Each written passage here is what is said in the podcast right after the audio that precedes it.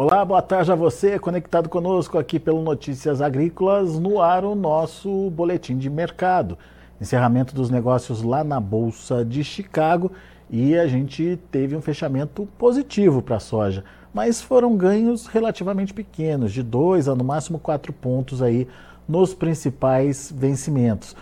Aliás, o mercado vem tendo esse comportamento lateralizado aí nos últimos dias, um pequeno sobe e desce aí do mercado, se adaptando às notícias do dia a dia. Mas uh, quando a gente analisa o mercado como um todo, a gente percebe que houve pouca mudança nos patamares de preços. O que está acontecendo? O que, que a gente pode esperar em relação aos preços?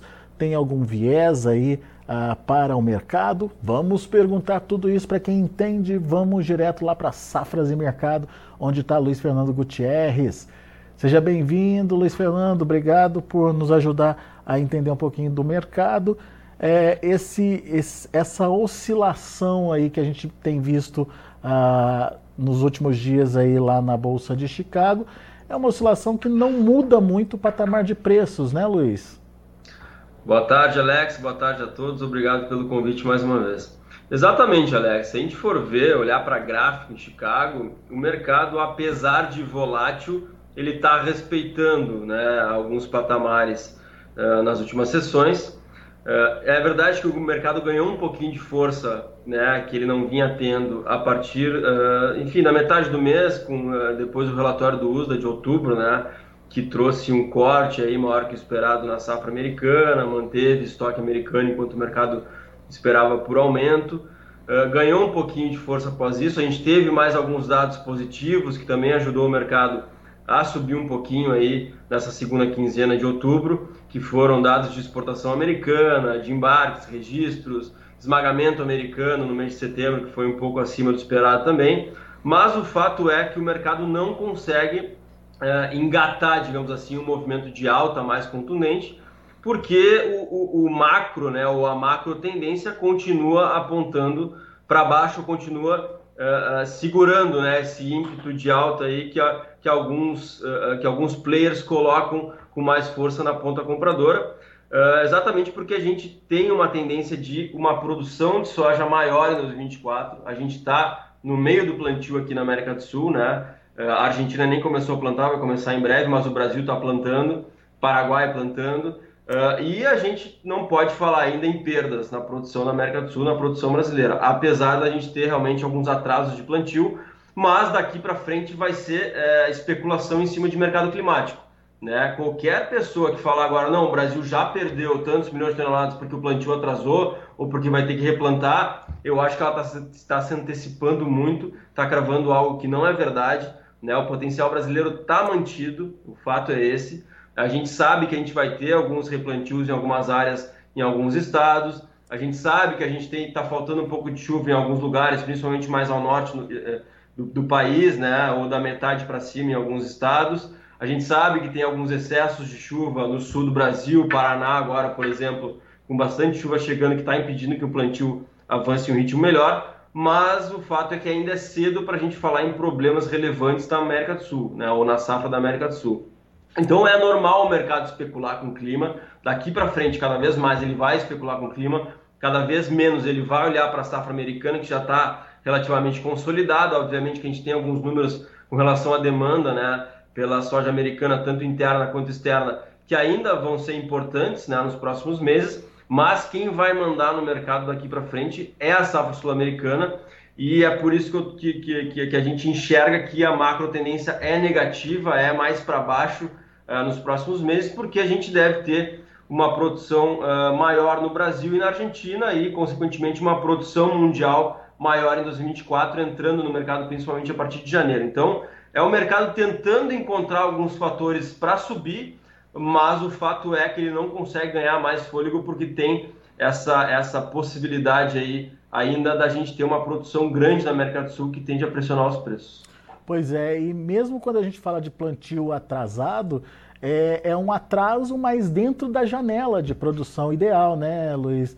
É, por isso se justifica essa não preocupação com perdas ainda, né? Exatamente, a gente tem alguns atrasos de fato, né? É, como eu estava falando, uh, em nível Brasil, né? Uh, principalmente no norte e nordeste, que estão começando um pouco mais lentos por falta de chuva. No sul, Paraná, botando o pé no freio agora no plantio porque está chovendo muito, não estão conseguindo entrar com as máquinas nos campos. No Mato Grosso, às vezes avança um pouco melhor, às vezes avança um pouco pior. Também é com um clima um pouco irregular, tem, tem lugar que está faltando chuva, né, principalmente mais ao norte do estado, que impede que os produtores plantem. Tem alguns lugares no Mato Grosso, por exemplo, que a gente vai ter que ter replantio, de fato, né, norte de Goiás também, algumas partes. Uh, uh, mas é isso, isso faz parte do, do, da, desse momento de plantio no Brasil, sempre é assim, né? Dificilmente a gente tem só períodos positivos para a evolução do plantio. A gente chegou a ter na semana anterior, né, uh, ali logo no início da segunda quinzena, uma recuperação da, da do plantio, que voltou para dentro da média, mas agora, até a sexta passada, a gente voltou a ter atrasos né? Mas isso faz parte, como tu falou, a gente está ainda dentro da janela para plantio, a gente sabe que se o clima ajudar a gente consegue plantar rápido, a gente consegue avançar bem no plantio. Lembrando que em Mato Grosso já está na reta final de plantio, né, mais 70%, 80% plantado. Uh, então, assim, se o clima ajudar, a gente consegue recuperar essa, esses problemas iniciais, digamos assim, e plantar dentro da janela. Eu acho que a maior preocupação nesse momento aí, para quem planta né, no centro-oeste e sudeste, principalmente que plantam safrinha, é saber se vão conseguir plantar o milho safrinha lá na frente pelos atrasos, né, dentro da, da janela ideal, pelos atrasos do plantio da soja. Isso faz parte. Né? Mas falar que esse atraso no, plantio brasileiro tira potencial produtivo né, de, de qualquer parte do país ou, ou, do país como um todo, eu acho muito cedo. Né? Eu acho que esses, esses problemas até agora são completamente contornáveis né? E, e, e, não é a primeira vez que a gente vê isso, né? Isso é bem normal no, de, de, acontecer. O Brasil é um país continental, né? Que a gente tem uh, uh, diferentes situações em diferentes estados, mas uh, não dá para dizer que o Brasil está passando por um problema de plantio, não é isso. Eu acho que sim, a gente tem um atraso, mas que é contornável até esse momento. Ô Luiz, então você acredita que é mais forte ou mais provável aí um viés negativo para os preços? E diante dessa possibilidade ou dessa tendência, o que, que o produtor tem que fazer? Eu sei que ele está preocupado agora com o plantio, mas será que não é hora de é, pensar um pouquinho mais na, no avanço da comercialização, não? Sim, é, eu acho que dá para falar o seguinte, Alex, é, é, no curto ou curtíssimo prazo, né, vamos lá, de um a três meses, aí até o final do ano, talvez, uh, um pouquinho mais, a gente tem espaço para volatilidade. Tá? Isso faz parte do mercado climático, quando a gente tiver é, algumas semanas de clima mais favorável, o mercado vai cair. Quando a gente tiver semanas de clima mais desfavorável, o mercado vai subir. Mas no médio prazo, a tendência é sim negativa, exatamente por essa, essa tendência de uma produção maior uh, aqui no Brasil e na América do Sul. Só um segundo. Desculpe, Alex. Uh, mas, uh, como eu falei, então uh, o mercado tem essa tendência, essa macro tendência ainda desenhada, obviamente que vai depender de questões climáticas, claro, e olhando para isso, o produtor tem que entender que a tendência para os preços internos é negativa. Né? A gente vem falando isso há um tempo já, né, Alex? Que esse momento, esses últimos momentos de 2023, talvez sejam os últimos momentos para o produtor negociar com um preço um pouquinho é, mais favorável ou menos desfavorável do que ele pode ter durante a colheita. Lembrando né, que os prêmios caíram muito durante a colheita de 2023. Essa, é, é, esse cenário pode se repetir em 2024. Né? A gente está falando de prêmios hoje menos 100, menos 120 nas posições aí a partir de março. Como a gente vem falando, não são prêmios tão ruins, né? porque a gente pode ter menos 200 de novo. Então, realmente é um momento ainda que o produtor pode aproveitar para negociar. É, isso que eu ia te perguntar. À medida que a gente vai é, consolidando a safra, ou pelo menos vai é, saindo dessa, desse risco maior aí uh, da produção, isso interfere também no prêmio, né? Exatamente. O produtor tem que entender que nesse ano a gente tem tudo para ter uma produção argentina cheia, ou pelo menos o dobro do ano passado, de 2023. E essa produção argentina, é, esses 25, 30 milhões praticamente a mais de soja, vão pesar regionalmente. Por mais que o Brasil tenha alguns problemas de produção eventuais, daqui a pouco ah, perdeu realmente uh, por um clima mais seco um pouco da produção no norte, no nordeste, uh, a gente tem que lembrar que a Argentina sozinha vai colocar mais 20, 25 milhões no mercado, o Rio Grande do Sul deve colocar mais 7 milhões que colocou em 2023.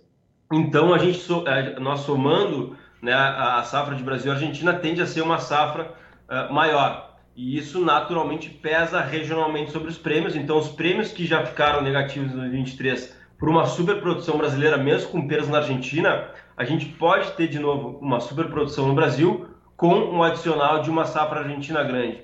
Então, não tem como o prêmio subir nesse ambiente de, de grande oferta de soja na América Sul. Então, de fato, esses prêmios que a gente tem hoje de menos 100, menos 120, não são tão ruins, a gente sabe, né? A gente tá, tem falado aí nas, nas, nossas entrevistas que o produtor, a gente sabe que não gosta que, de vender com, com um desconto tão grande, mas ele tem que entender, ele tem que olhar para trás, e é um passado bem recente, né? Alguns meses atrás aí, uh, quando ele vendeu com menos 200, menos 250 de, de, de prêmio. Então ele tem que entender que, que, que, que os preços agora não são tão desfavoráveis como ele está achando, porque a situação pode ser pior a partir da colheita brasileira. Muito bem. Ô, ô, ô Luiz, temos aí, portanto, uma, um período ainda de, de, né, de é, que dá para esperar um pouquinho, você falou de um a três meses com a volatilidade atuando aí no mercado, mas a partir daí essa tendência é, negativa acaba é, se confirmando, obviamente, se não tiver nenhuma tragédia, se não tiver nenhuma perda muito é, significativa aí para o produtor brasileiro. Agora, é, a gente está é, é, caminhando para uma safra cheia. É, vocês aí na, nas safras trabalham com que número para safra aqui no Brasil? Você acabou de falar de é, 25 a 30 milhões de toneladas a mais da Argentina. É, qual que é o número de vocês aí para Brasil e Argentina? Então, no Brasil, Alex, a gente está trabalhando hoje uh, com uma safra de 163,2, 163 milhões, tá? E isso é importante comentar, que a gente já reduziu inicialmente os, a, a, a, produtividade média esperada inicialmente para os estados do centro-oeste e do sudeste, porque 2023 a gente teve altas produtividades, né? Produtividades bem acima da média, né? Dos últimos anos eh, no Mato Grosso, em Goiás, Minas Gerais, Bahia, é, né, vários estados da, da, parte central, até mesmo da parte nordeste ou norte do país, colheram muito bem. Então, nesse primeiro momento, né, a gente inclusive reduziu um pouquinho esse potencial produtivo, né, o, o potencial de produtividade, para um nível um pouco mais baixo. Não quer dizer que não possa repetir em 2023. É possível, né? Obviamente, se o clima ajudar, se repete as altas produtividades que a gente teve em 2023. Mas o que eu quero dizer é que mesmo com algumas produtividades em alguns estados, né, um pouquinho abaixo né, nessa previsão inicial, mesmo assim a gente está com uma produção aí potencial de 163. Obviamente que o clima vai, vai definir isso, né? A gente pode ter mudança climática que faça a produtividade cair em vários estados, pode acontecer. Pode daqui a pouco o sul do Brasil, que a gente tem uma tendência de recuperação da produção, uh, ter alguns problemas com excesso de umidade, pode ser que aconteça também, né? Por falta de, lum de luminosidade, né? Por baixa luminosidade, para o desenvolvimento das plantas ainda é muito cedo para definir isso. O fato é que se a gente tiver um clima regular, de regular a bom, é, a gente deve colher uma safra de 163. É, e para a Argentina, é, os mapas estão apontando para um clima mais regular ainda do que para o Brasil. A gente sabe que no Brasil a gente tem é, previsões aí para o norte e nordeste de clima um pouco mais seco agora no final do ano, um clima um pouco mais úmido no sul, mas na Argentina, se a gente olhar os mapas nesse momento, estão apontando para um clima bem regular, né, nos próximos meses, até fevereiro, março.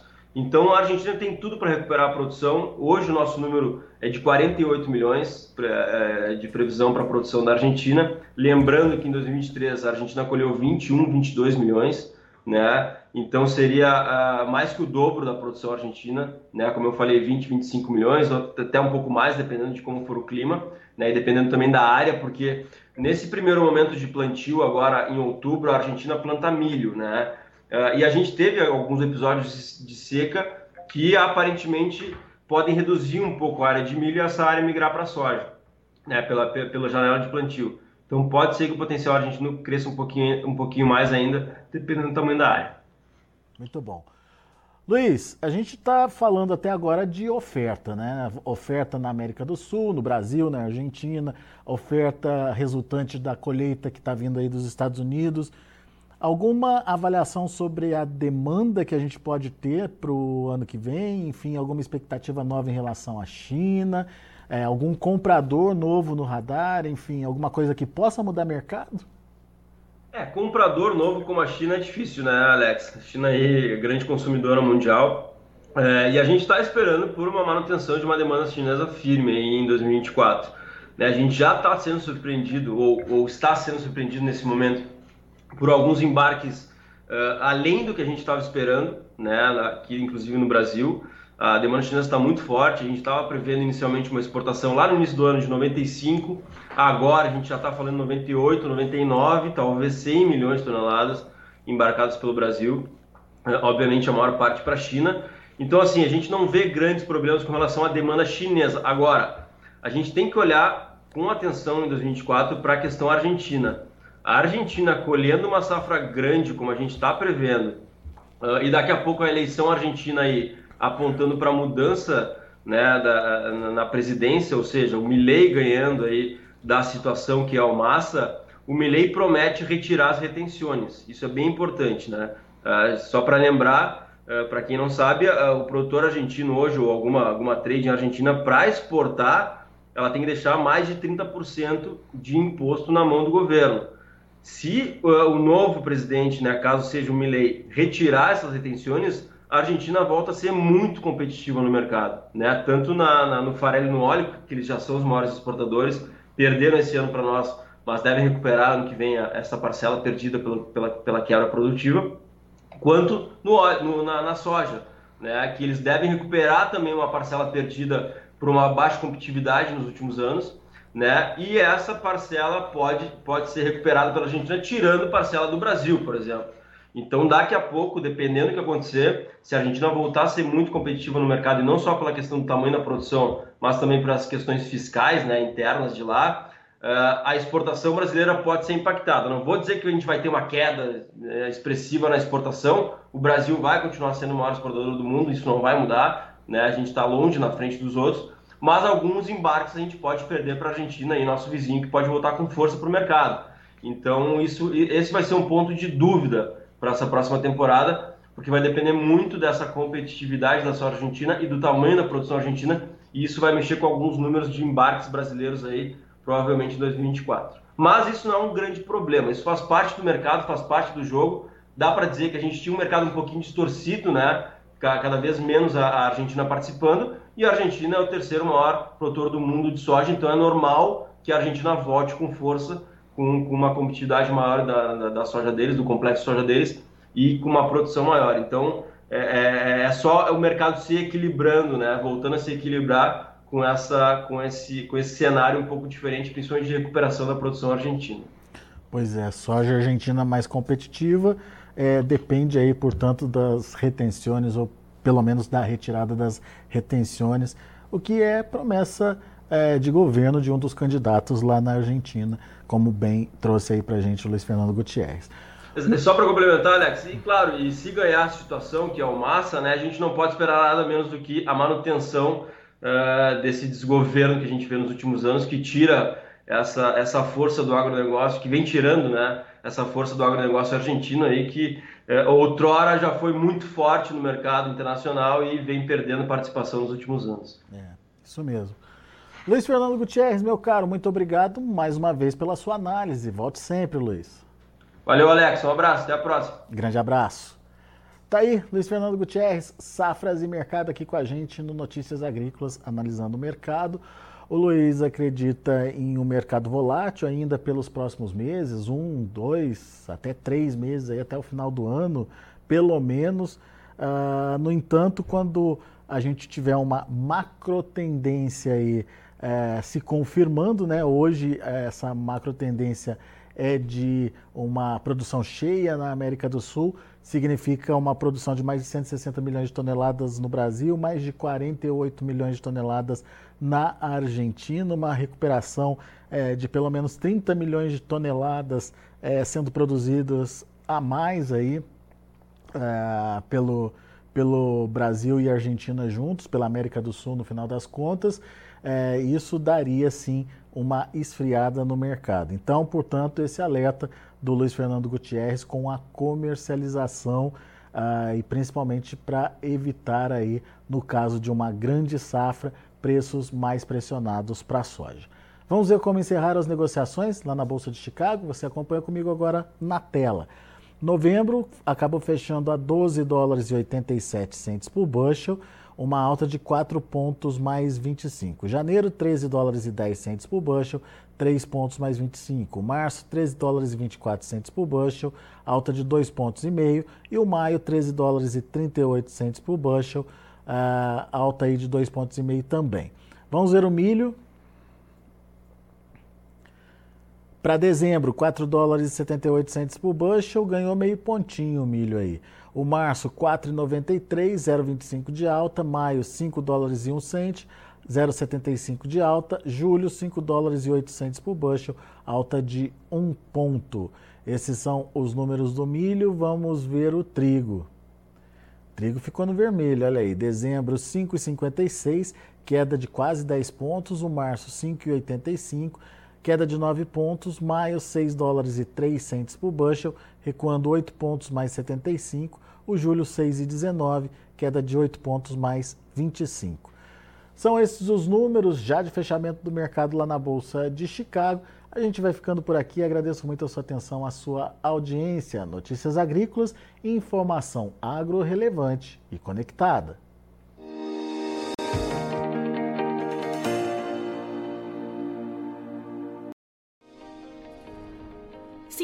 Nossas mídias sociais no Facebook Notícias Agrícolas, no Instagram arroba Notícias Agrícolas e no nosso Twitter arroba Notiagre. E para não perder nenhum vídeo, não se esqueça de nos acompanhar no YouTube e na Twitch Notícias Agrícolas Oficial.